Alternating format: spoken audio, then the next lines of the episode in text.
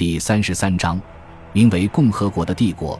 乌大维死后，历代奥古斯都被元老院授予乌大维生前所拥有的权利。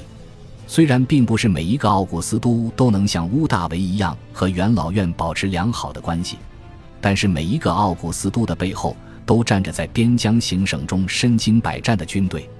奥古斯都这一称号虽然没有任何的实际职位，却变成了罗马的掌权者。这一头衔也被以继承人的形式传递了下去，直到三世纪中期的帝国危机。世人常说，屋大维是罗马帝国的缔造者，他是罗马帝国的第一位皇帝。但严格来讲，屋大维时期的罗马一直都是共和国。屋大维没有改变任何制度，也从来没有自称过皇帝，他只是奥古斯都，仅此而已。罗马帝国这个词在三世纪末期。戴克里先时期才开始正式出现，而这中间的三百年，罗马一直都是共和国。SPQR 的旗帜也一直矗立在各地的军中。然而，屋大维确实缔造了一个新的罗马，一个属于奥古斯都，被史学家们称为元首制的时期。罗马人从未用过“皇帝”一词，历代的罗马皇帝都被称为奥古斯都。奥古斯都受崇拜者一词，比起皇帝也更容易让罗马人接受。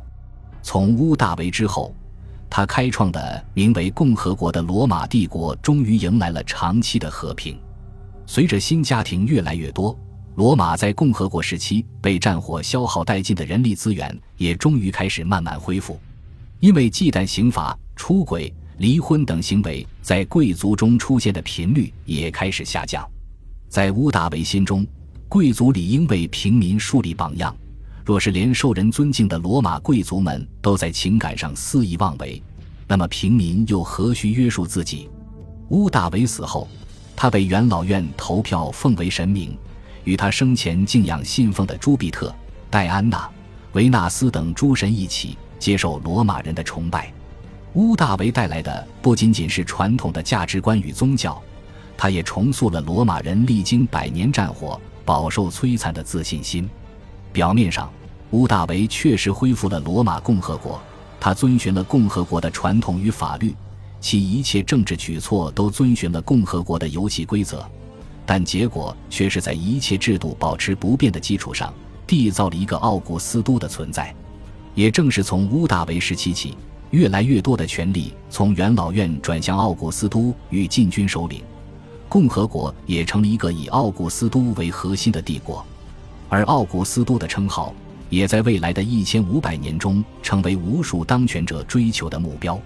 即使西罗马早在四百七十六年就覆灭于蛮人，即使罗马城不再属于罗马政权，东罗马的领袖仍是奥古斯都。